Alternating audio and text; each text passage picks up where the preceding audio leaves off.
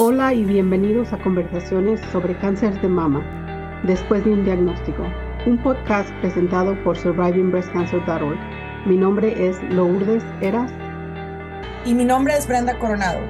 Somos sobrevivientes de cáncer de mama y cofundadoras de SBC para la comunidad de habla hispana, una organización sin fines de lucro que brinda apoyo en una plataforma virtual y educativa, con el propósito de brindar grupos de apoyo y recursos para las personas diagnosticadas con cáncer y para sus seres queridos desde el primer día después de un diagnóstico. Hola amigos y amigas, bienvenidos a Conversaciones después de un diagnóstico. Acabamos de celebrar el Domingo de Paz y espero que lo hayan pasado genial al lado de sus seres queridos. Este es el segundo episodio con la doctora Lorena Estrada sobre los mitos y realidades de la quimioterapia.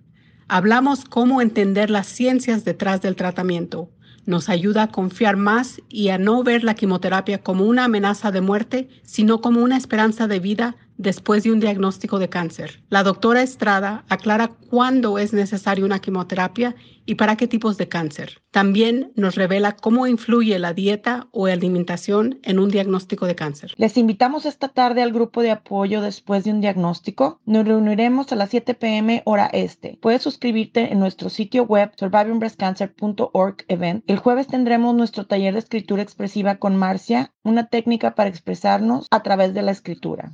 También les invitamos a unirse el lunes 17 de abril a nuestro webinar donde hablaremos sobre los tipos, clasificaciones de cáncer de mama y sus etapas a las 9 pm este, en vivo en nuestras redes sociales, Facebook y LinkedIn, después de un diagnóstico, en Instagram, arroba, después de un diagnóstico, en Twitter, arroba, después de un día uno. Bienvenidos a la conversación. Claro, eso es importante lo que tú has dicho, el tema de la quimioterapia, relacionarla con una sentencia de muerte. Ya de por sí hay algunas personas que ya el cáncer lo relacionan con una sentencia de muerte. Y realmente hoy en día no es así, porque hay muchos tratamientos y muchas enfermedades que se detectan en un estadio bastante manejable. Y con un buen tratamiento son pacientes que pueden tener una vida normal o vivir muchas décadas sin, sin mayor inconveniente. Bienvenidos a la conversación.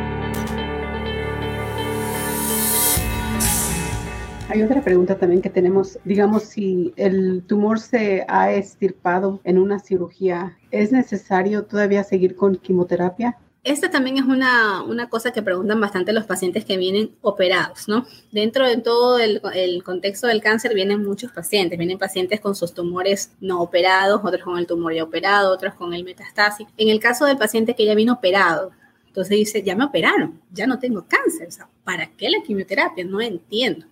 Entonces ahí uno tiene que explicarle que seguramente en ese caso, en su caso, tiene factores de riesgo que hacen que haya un aumento de posibilidades que la enfermedad regrese en su caso, que esto suele pasar en los tumores grandes, de mama, de colon, gástrico, lo que sea. Eso lo va a determinar un tamaño tumoral grande, ganglios positivos, todo eso le va a generar un riesgo de recurrencia mayor. Entonces, algunos casos, no todos, sí es importante hacer el tratamiento complementario a la cirugía. Y estos casos van a ser los casos que no fueron tan iniciales. Ese tumor que fue operado, pero que se yo era de 4 centímetros y tiene ganglios positivos. Porque de pronto una paciente que viene con un tumor que era menos de un centímetro, la axila totalmente negativa y ningún ganglio positivo, probablemente no necesite quimioterapia, sino pastillas hormonales, si es que es hormonal positiva. Pero habitualmente se da la quimio, como les digo, en paciente que se ha operado y cuya patología reporta factores de riesgo que le confieren un riesgo mayor de que la enfermedad recurra o regrese.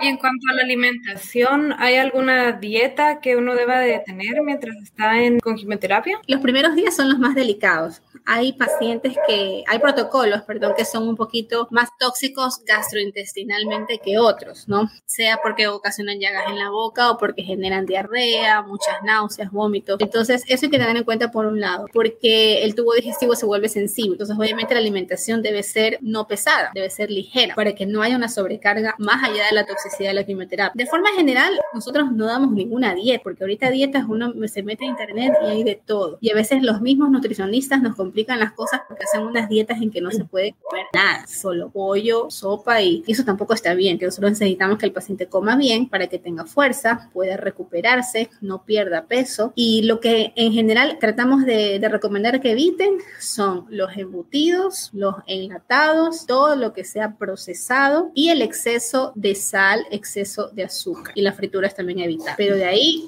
básicamente, coma todo, pero de forma saludable. ¿Hay algunas vitaminas o algo que se ha recomendado tomar? La alimentación creo que es muy importante y es, y es eh, la base de cualquier recuperación, de cualquier cuerpo sano, ¿verdad? Todo el mundo estamos ahorita con la mente de tener una vida saludable, comer verduras, comer cereales, una dieta balanceada. Entonces, para balancear esa dieta eh, durante la quimioterapia, ¿hay algunas vitaminas que se recomienden? Bueno, este, sí. Bueno, a ver, el tema de las vitaminas, aquí decimos lo más importante es la vitamina O, la vitamina de hoy. Comer bien y preferible comida de casa, que uno los prepare sin el exceso que les digo, sin exceso de condimentos, sin exceso de sal, sin exceso de azúcar, los más saludables posibles. Se les dice vaya más al mercado que al comisariato para que traiga más frutas, vegetales, cosas así. Pero un soporte así vitamínico en sí, yo no recomiendo porque las células no lo van a aprovechar de la mejor manera incluso a veces es contraproducente porque puede generar, interferir con el efecto celular de la química. Ahí es que hay estas teorías de que hace crecer más el cáncer y todo. Ahí todavía está discutible eso,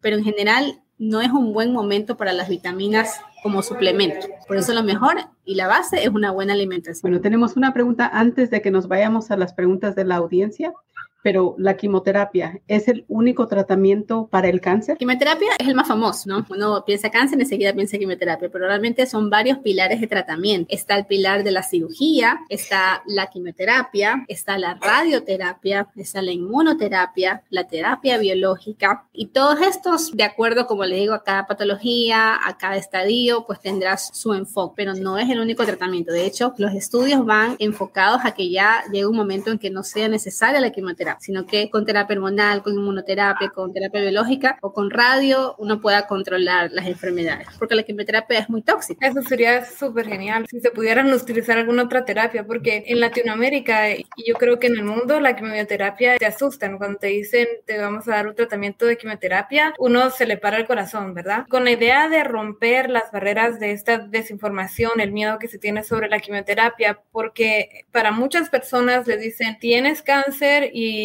de tratamiento es quimioterapia y para ellos es cómo quieres morir, con X o con Y, ¿verdad? No es como, ah, la quimioterapia no, la, no se ve como una esperanza de vida, sino como una sentencia de muerte. Entonces, en tu perspectiva, ¿cómo, cómo tú romperías estas barreras que hay de desinformación? ¿O qué le dirías a estas personas que están ahorita tomando esa decisión? Claro, eso es importante lo que tú has dicho, el tema de la quimioterapia, relacionarla con una sentencia de muerte, ya de por sí hay algunas personas que ya el cáncer lo relacionan con una sentencia de muerte. Y realmente hoy en día no es así, porque hay muchos tratamientos y muchas enfermedades que se detectan en un estadio bastante manejable. Y con un buen tratamiento son pacientes que pueden tener una vida normal o vivir muchas décadas sin, sin mayor inconveniente. Es importante explicarle bien al paciente lo que hablábamos en un principio, ¿no? Porque de por sí, si yo estoy hablando de que le quiero dar quimioterapia a un paciente, es porque es un paciente peleable, un paciente que puedo ofrecerle una opción de tratamiento, de controlarle su enfermedad. Entonces, no hay que explicarle que vea la quimioterapia no como una sentencia de muerte, sino como una herramienta para vencer al cáncer, porque esa es la, la idea. Sí, va a ser tóxico y todo, pero a la larga va a tener buenos efectos porque la idea es soportar esos cuatro, cinco, seis meses de toxicidad con el objetivo de que la enfermedad no vuelva, no regrese,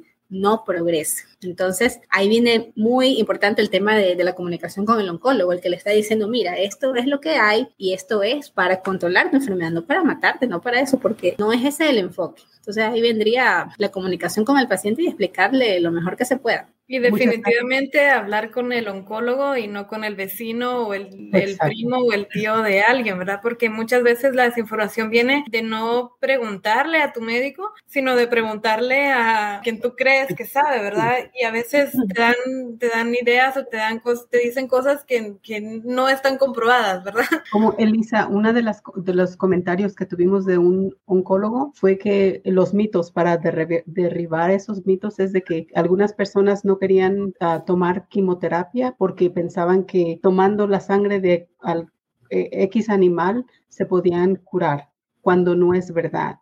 Entonces se van a hacer más daño al no seguir las instrucciones de un doctor. Necesitamos que también se informen para que tomen la decisión adecuada. Pero tenemos algunas preguntas en el uh, chat para, para la doctora. Sí, Matiti Sánchez pregunta, ¿qué pasa si por efectos secundarios se suspenden las quimioterapias? ¿Qué opciones tienen los pacientes? Ya, en el caso de que la toxicidad sea muy severa, pues en ese momento se interrumpe el tratamiento porque no hay cómo seguir, ¿no? Si es un esquema, por ejemplo, de, cuatro días y al segundo día está mal, se suspende. Si es un paciente que tuvo una, una dosis única, por ejemplo, del esquema habitual de mama, oxorubicina y ciclofosfamida, y a los cinco o siete días está con mucha diarrea, náuseas, vómito, termina ingresado, pues habrá que hacer una evaluación antes del segundo ciclo de quimioterapia. Ahí lo que uno hace es, con una buena comunicación con el paciente, valorar bien cuál fue la toxicidad dejar descansar el tiempo suficiente y volver a intentarlo con una dosis reducida. Ahí por lo general uno baja un 20 a 25% de la dosis y vuelve a intentar. Si vuelve a intentar y nuevamente hay efectos adversos que son muy difíciles de controlar, en este caso se cambia la línea de tratamiento o se. Una pregunta que, que nos hicieron a nosotros cuando estuvimos en, en, Las Vegas en una conferencia fue, me hicieron que parara la quimioterapia porque se me dañó el corazón. ¿Por cuánto tiempo puedo estar bien sin la quimioterapia? En este caso, el daño del corazón habría que ver si es una toxicidad permanente, porque por ejemplo, eh, cuando hay mucho uso de doxorubicina, ya la fracción de eyección cardiovascular disminuye a tal grado de que no es posible volver a dar ese tratamiento. Entonces hay, habría que evaluar el estado de la enfermedad. ¿Es una enfermedad que necesita seguirse tratando? ¿Es una enfermedad que está estable? ¿O es una enfermedad, si logró una respuesta hasta donde llegó, se podría vigilar?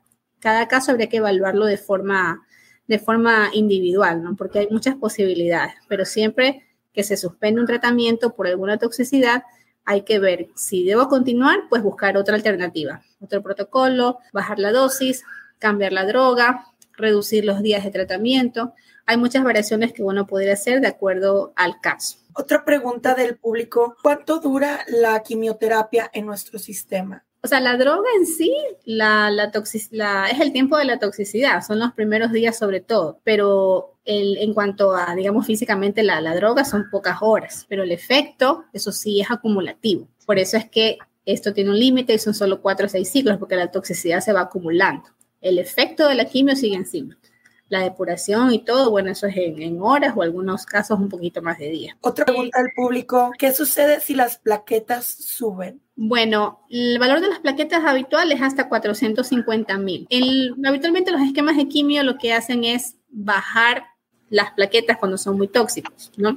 Hay ciertos pacientes que elevan mucho las plaquetas como un factor de mal pronóstico así como elevan la LDH, hacen una trombocitosis reactiva y eso le genera por lo general un mal pronóstico, es lo que dicen algunos estudios. Habría que ver el valor, si es un valor de 600 y 600 mil, 700 mil, podría estar condicionado a la, a la severidad de la enfermedad. Ahora, si estamos hablando de una cuestión mucho más elevada, pues ahí sí algo está pasando y habría que hacer una consulta con hematología. Y la última pregunta que tenemos en el chat del público dice Aide Dinora Flores, ¿cómo saber si después de terminar las quimioterapias dejó algún daño a algún órgano? Bueno, generalmente lo que se termina en las quimioterapias se hace en las imágenes para valorar la respuesta, ver si la enfermedad se logró controlar, si el tumor bajó o si ya no hay enfermedad, depende de cada caso, ¿no? Y el enfoque que se le dio a la quimioterapia inicial. Pero en esas imágenes se ve pues todo el cuerpo si hubiera algún daño, se evidenciaría en, ese, en esas imágenes. Ahora, si estoy buscando evaluar cómo quedó el corazón después del uso de doxorubicina, por ejemplo, la, la rojita de la, de la mama, que es bien cardiotóxica, tendría que hacer un ecocardiograma. Pero de forma general, con el ecocardiograma y unas tomografías, que son las imágenes, podríamos ver tanto la respuesta del tratamiento como si es que hay algún daño por decirlo de alguna forma, en alguno de los órganos. Y tenemos una pregunta también de Aide Dinora Flores. Ella pregunta si es verdad que el azúcar alimenta el cáncer. Bueno, ese también es otro tema un poco discutido. Como les digo, nosotros no prohibimos el azúcar. El tema es el exceso. Primero porque de forma general no es saludable. Condiciona las enfermedades crónicas como la diabetes, síndrome metabólico, complica los hipertensos, genera obesidad, entre otras cosas. Pero se habla mucho de que los picos de insulina que se hacen cuando hay mucha ingesta de azúcar, cuando por exceso de dulces, el exceso de azúcar, esos picos de insulina podrían generar un crecimiento un poquito más acelerado de estas células que son malignas. Es lo único que más o menos se explica del exceso de azúcar y el cáncer. Y también eh, Matiti Sánchez preguntaba, eh, que preguntó sobre los efectos secundarios, eh, que si se suspendía la quimioterapia, ella pregunta si se puede ir directamente a cirugía y suspender la quimioterapia. Depende de la enfermedad. Si es, por ejemplo, una paciente con cáncer de mama que, que tiene un tumor grande, digamos de 8 centímetros y con ya tres ciclos bajó lo suficiente como para que el cirujano aborde, de pronto no hizo los seis que yo quería, o los cuatro y 12 sesiones que yo quería, pero si ya hay una buena respuesta, puede ir a cirugía. Pero cada caso se hace una evaluación particular. Otra pregunta también del público que después que uno recibe lo que sea de radioterapia, quimioterapia, el cuerpo está eh, ah, como intoxicado de tantas drogas, ¿cómo puede uno naturalmente o cuál es la recomendación para desintoxicar el cuerpo? Hábitos saludables. O sea, no, no hay que tampoco ponerse todos los meses vitaminas C intravenosa o cosas así, con hábitos saludables, alimentándose bien, haciendo un poco de, actividad física, reduciendo el estrés, teniendo el apoyo de la familia, son muchas cosas, no solo la parte orgánica, se puede irse recuperando esa parte, ¿no? Las toxicidades de la quimioterapia por lo general revierten. Diferente a la radio, por ejemplo, la radioterapia sí causa una secuela, sobre todo a largo plazo. Las proctitis, la cistitis, son pacientes que después de recibir radio, por ejemplo, en la parte pélvica, a los 6, 7 años empiezan a tener sangrado rectal, sangrado por adelante, y es consecuencia de la radio. Pero lo que es la quimio, por lo general, revierte. Como pues, un año, dos años en el sistema ¿Dura tanto? No tanto así, no tanto así porque si no se, se iría de la mano con la toxicidad de la misma. Y también tenemos otra pregunta de Gaby Ruiz Quiroz. Ella pregunta, ¿en qué caso se usa trastuzumab? Ya, el trastuzumab es un anticuerpo monoclonal que se usa en las pacientes que son HER positivas. Siempre en las pacientes con cáncer de mama, sobre todo, se evalúa el tema de la inmunohistoquímica, ¿no? Entonces, aparte de decir el nombre en general, carcinoma ductal infiltrante, se ve pues si hay expresión de receptores hormonales de estrógeno, progesterona, y si es que hay una proteína que está hiperexpresada, que es la proteína HER. Y esto se determina por unas crucecitas. Una cruz es negativo, dos cruces es un resultado dudoso y tres cruces es un resultado positivo. Entonces, una paciente que es HER positiva es una paciente que hay que darle una droga que bloquee esta hiperexpresión del HER y esta droga es el trastuzumab. Tenemos también otra pregunta de Sally Joe. ¿En cuánto tiempo se comienzan a ver resultados de la quimio? Bueno, hay pacientes que con el primer ciclo a las 10-15 días ya tienen una respuesta. Los pacientes, por ejemplo, que tienen tumores grandes, reducen. Yo he tenido pacientes que con un ciclo de quimioterapia ya les palpo la mama después y ya no se palpa el tumor. Hay otras que demoran dos, tres ciclos. En el caso de, de los tumores de cuello uterino, ahí sí necesitan algunos ciclos para que respondan, el tumor disminuye un poco más y que se asocie a la radioterapia. En el caso de los cáncer gástricos que no son operados de inicio, pues habría que ver con una endoscopía de control. Ahí sí, a los tres, cuatro ciclos. Habitualmente, por lo menos quisiéramos unos tres o cuatro ciclos para evaluar una respuesta. Entonces, como que para que sea algo fidedigno, de que yo puedo evidenciar una respuesta rápida, sí se puede, pero tendría que ser en un paciente que yo pueda evaluar clínicamente, por ejemplo, una mama que puedo tocar. Pero un gástrico, por ejemplo, tengo que de ley esperar la endoscopía, un cuello uterino, tengo que esperar una valoración ginecológica o la resonancia después de los tres ciclos. Cada caso dependiendo de, de cómo lo pueda yo evaluar. Gracias por sintonizar y escuchar nuestro podcast. Si deseas obtener más información sobre nuestra organización, próximos eventos y las formas de conectarse, lo puedes hacer visitando nuestro sitio web en es.survivingbreastcancer.org. Toda la información en nuestro podcast proviene de experiencias personales y no reemplazan o representan la de tu equipo médico profesional. Siempre debes consultar a tu equipo médico si estabas buscando temas específicos o te gustaría hacer un invitado o una invitada en nuestro programa, no dudes en comunicarte con nosotras directamente a lourdes.survivingbreastcancer.org o en brenda.survivingbreastcancer.org. Síguenos en Instagram at después de un diagnóstico y Facebook después de un diagnóstico. Gracias.